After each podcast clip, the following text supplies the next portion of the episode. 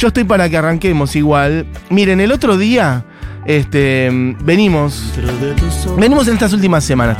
El otro día hicimos, en, el último, en los últimos días de junio, los discos más importantes para nosotros, para nuestro juicio, para el juicio de la hora animada y de Rock los discos más importantes de los primeros seis meses en Argentina y en el mundo. Y mencionamos muchos. A ver si los tengo a mano para acá para decir algo de lo que fue ese día. No, me estoy metiendo en un berenjenal al completo pedo.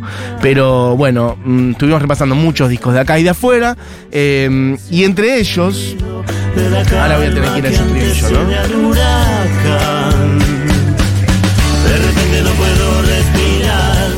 Le voy a decir algunos de ellos. Mira, ayer cerramos con. Ayer fue, ¿no? Con los decadentes. Con. Bueno, me tiraste el pingüino.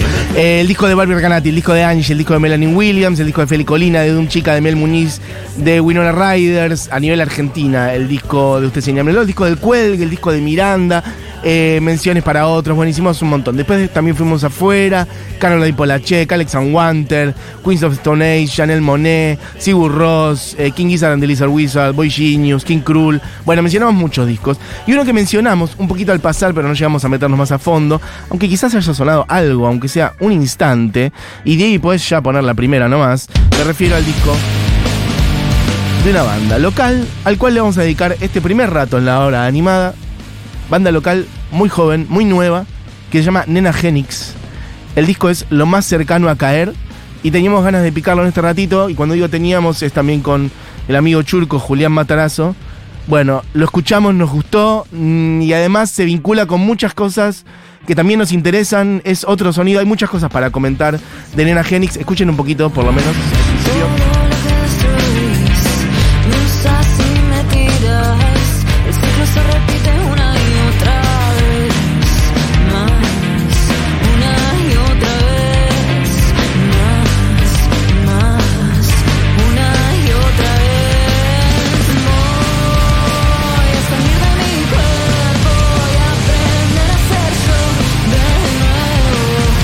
Que suena es Pulso, la canción que abre el disco de Nena Genix. El disco se llama Lo más cercano a caer, salió hace muy poquito, es una banda que tiene un EP en 2020 y un disco recién salido, cinco canciones en el EP, ocho canciones en este disco y que como verán, forma parte de un sonido. Veníamos en estas últimas semanas también haciendo sonar otras bandas que están tomando más el cauce rockero, un sonido por ahí el de Mujer Zebra o el de Vampiros o algunos otros. Yo creo que este va un poco más todavía hacia un sonido shoegaze, un sonido este, también un poquito a veces, bueno, emo, que tiene, toma algunas cosas de, ¿qué decir? Por ejemplo, de bandas como The Cure o de My Bloody Valentine. Ahora vamos a escuchar un poco de todo eso. Hay un Julián Matarazo. Hola, ¿qué tal? ¿Cómo estás? Muy bien. Eh, me pasaron cosas con este disco. Eh, bueno, en el viaje que estuve haciendo eh, fue un disco muy recurrente en caminatas Mira, así, turísticas. Sí, y me gustó especialmente porque siento que más allá de hacer un sonido, es un sonido que ya, o sea, tiene su recorrido, sus años, no es que es algo completamente novedoso, sí. Me parece como tiene cierta frescura que no encontraba en un disco de rock nacional, digamos, por usar esa etiqueta, eh, hace bastante. Eh, como que me trajo cosas nuevas, eh, me, llevó a lugares distintos a los que me venían llevando los últimos discos de rock que había escuchado de Argentina. Bien, sí, yo creo que me gusta que digas que hay algo fresco en esto, que a su vez tiene mucho que ver con, sonidos de hace mucho tiempo, pero que hoy traen algo fresco, ¿no? la, cosa de, los ciclos de la vida y de a nivel artístico y musical y de cómo a su vez este y sobre todo pensando para adentro nada vuelve igual nada vuelve igual. Siempre las cosas vuelven con otras cosas digamos. No es que es solamente una cosa eh, retro 100% al contrario hay como muchos elementos nuevos. De hecho tiene una versión de Grimes. Ahora vamos a escuchar algo de eso. Em, por lo pronto bueno, podemos pasar y vamos a picar algunas. Pulso es la primera, Dientes de Leche es la que quiero que suene un poquitito ahora. Contarles algo de. Es un quinteto. Victoria, Laura, Martina, Blas, Francisco. ¿Estamos bien? Eh, estuvo, parece muy bueno. Lo vi por stories, la verdad. Pero el show que hicieron en Niceto se veía que había una atmósfera especial. Con la gente completamente sacada. Eh, de hecho, y lo que más me sorprendió es ver como una banda que hace un año hacía un, una, eh, Bitflow, que es una sala para que 500, 400, 500 personas, Ujú. pasar a un Niceto con un disco, un mes después, hacer un Niceto sold out. Como, como la, la crecida que tuvieron me impactó mucho. Como al no verlo el día a día, como no estar ahí cerca de la banda, ver cómo pasar de, una, de un venue de 500 personas a un venue de 1000 en menos de un año Sí. como, wow, me sorprendió. Entonces, un poco a raíz de eso, dije, yo ya conocía la banda, había escuchado varios de sus, sus canciones anteriores al disco, dije, bueno, tengo que escuchar el disco, y ahí un poco dije, ah, ok, yo me estaba perdiendo de algo. Claro. Aún igual si no llenaran un Niceto, digo, porque llenar un Niceto es un montón y No, quizás obvio. pasa ahora y después deja de pasar, o al obvio. revés, después crecen cada vez más. Aún si no lo llenaran, para mí es algo a celebrar que, mm, sobre todo pibas, porque hay que decir, Nena son cinco, pero antes de tener esta formación eran un trío de ellas tres, eh, Victoria, Laura y Martina, como una especie de power trío de tres pibas. Después ampliaron como para tener el sonido que estaban buscando tener, con, con Blas y Francisco son cinco. Em, y que eso, mm, pibas y pibes de, mm, por decir, 20 años, 20, 21, por ahí deben andar, estén tomando sonidos así que escuchás el bajo y decís, por momentos decís esto que es Joy Division, por momento es Slowdive, por momento parece My Bloody Valentine. Por cierto, también, ya que estamos, abro la puerta, porque lo decíamos antes, en un momento dijimos, bueno, vamos a poner un poco de referencia de todas esas bandas, y se nos iba a ir a- muy a la mierda la columna, el programa, pero ya Sí. que estoy, abro para saber qué le pasa a la gente con el shoegaze y si quieren que un día hagamos un especial que vaya un poco por ahí, onda My Bloody Valentine, bandas un poco melanco también, hay que decir las letras de mm, de Nena Genix tiene mucho que ver con elaborar como el dolor, cuestiones de la infancia también, ¿no? Como vulnerabilidades. Sí, Introspección también, ¿no? Muy, sí. Este, que bueno, todas estas son bandas que se prestan bastante a eso y que, que anclan, anclan bastante ahí. Así que de paso abro a que tiren si quieren que otro día hagamos, porque hoy si lo metemos ahí no llegamos más. Pero un poquito de Slowdive, un poquito de energía de Cure, que de Cure hablamos muy seguido. Pero por ahí. Hay que eso. hacer un especial. My Bloody Valentine, alguna vez hicimos algo por acá. Pero mm, bueno, para, estamos pisando mucho. Yo quería que suene un poquitito esta.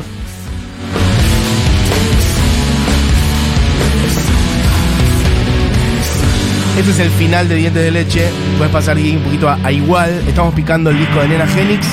Temazo. Banda que tiene un disco y un EP en 2020. Eh, cabe destacar que em, Nena Genix, aunque no parezca tanto desde lo estético, digamos, eh, forman parte de todo lo que es el mundo Bohemian Groove, eh, Rip Gang, Dilo, Sara Malacara. Eh, Daivan, uno de los guitarristas de Nena Genix, es el uno de los productores fijos que laburan con Sara Malacara en todas sus canciones, Sí. junto a Evar. Daivan son como los, los que producen todos los temas de Sara Malacara. Eh, así que, nada, a tener en cuenta como un poco de dónde vienen, más allá de este sonido súper sombrío y. Bueno, en, en Bohemian Groove hay bastante de, artistas de ese tipo, como oscuros, pero bueno, con este lado rockero. eh, nada, es, es interesante ver cómo artistas de repente pueden producir un tema más tirado al pop, como puede ser lo que hace Sara, a un- una guitarra súper filosa y noisera. Miren, escuchen un poquito.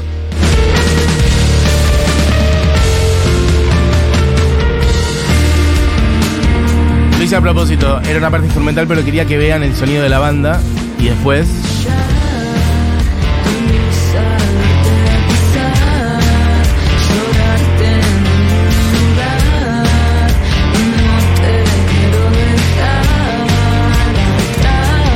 Quería decir algo respecto a esto que decís, que es que forman parte de Bohemian Groove. Y en un punto es curioso y no lo es. Yo creo que a nivel generacional, a nivel este, estético, incluso de visión de mundo, comparten mucho. Lo decíamos antes, hay muchos de los artistas de Bohemian Groove que por ahí tienen como un enfoque, mm, bueno, sobre las emociones, sobre la elaboración de emociones de la adolescencia, sobre la identidad, muy reflexivo, introspectivo, muy de como del dormitorio, la energía del dormitorio, que puede ser Odd Mami o Sara Malacara o algún otro.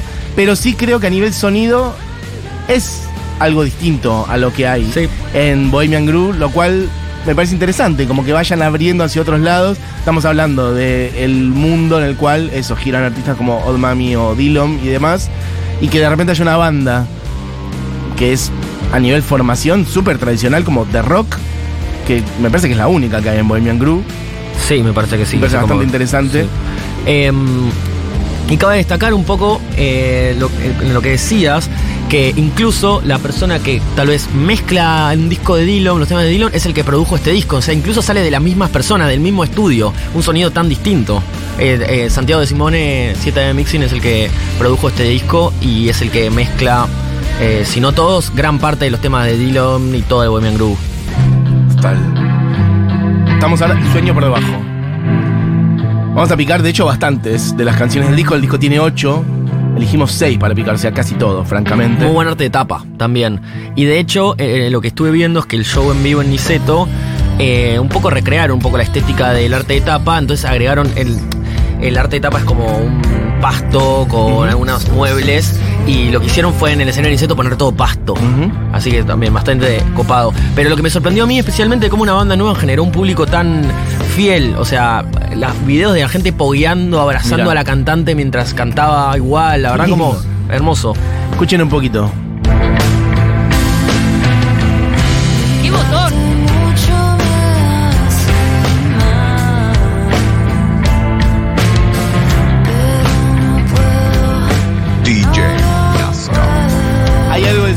Guitarras, algo del bajo, de la batería.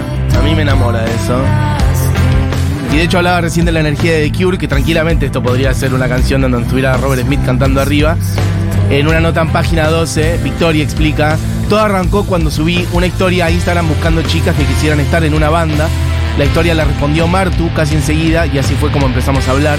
Ella me mandó un audio cantando Just Like Heaven de The Cure y quedó como la cantante. Después seguimos buscando miembros entre las dos y encontramos a Lau, la guitarrista actual. Bueno, en fin, me, me parecía como una historia muy linda que mande un audio cantando Just Like Heaven de The Cure. Eh, puedes poner Diegui. em, ¿Cuál habíamos dicho? Asfixia, ¿no? Y ya vamos redondeando el repaso y después cerramos con la última del disco. Mira, esto también. Súper de Cure esto. Oscurito.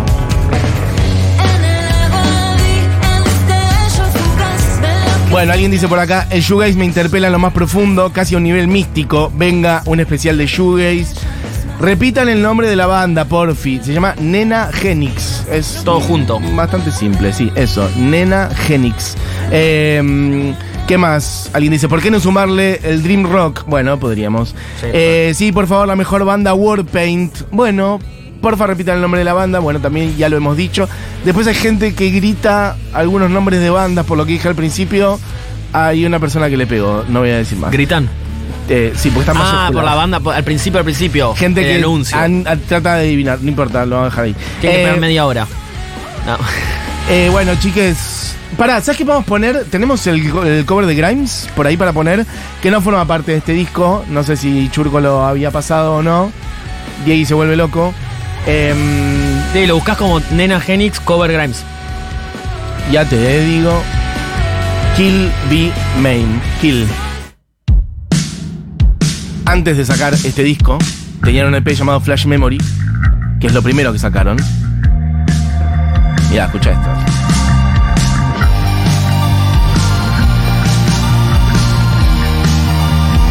Más sonido post-punk, new wave, dark emo, no hay. Rose, but I'm only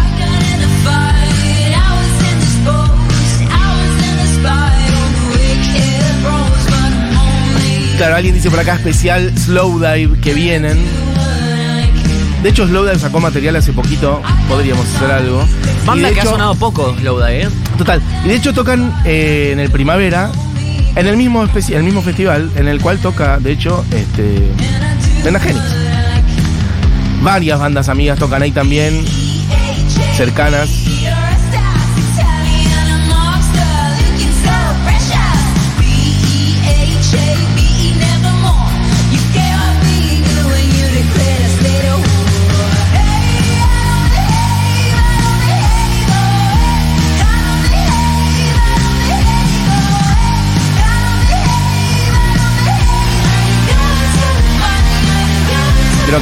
Mala mía, me parece que no, que no tocan. Pero lo había visto en algún lado, estaba seguro. Estaba repasando, de hecho, el flyer y veo que no. Bueno, no. Debería.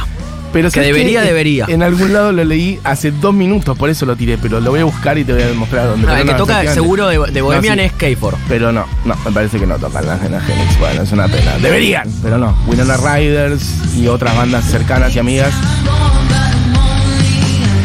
Eh, bueno, amigues, estamos repasando. Entonces, este sí, esta es la versión de, de Grimes que está por fuera del disco. Bueno, ya saben, pueden ir a buscar.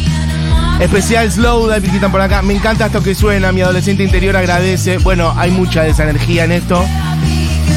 Esta versión de Grimes. Vamos a buscar, vamos a volver igual al último tema del disco que estábamos picando, que es lo más cercano a caer. disco nuevo de Nena Genix. La canción se llama Antes de que olvide y tiene una energía un poco más arriba, un poquito más punk. Con esta cerramos este repaso. A la vuelta de esto, Barbie Recanati y muchas otras cosas. Bueno, queríamos que conocieran esta banda de la cual el otro día mencionamos como uno de los discos del año y no la habíamos picado. Antes de que olvide del disco Lo más cercano a caer de Nena Genix.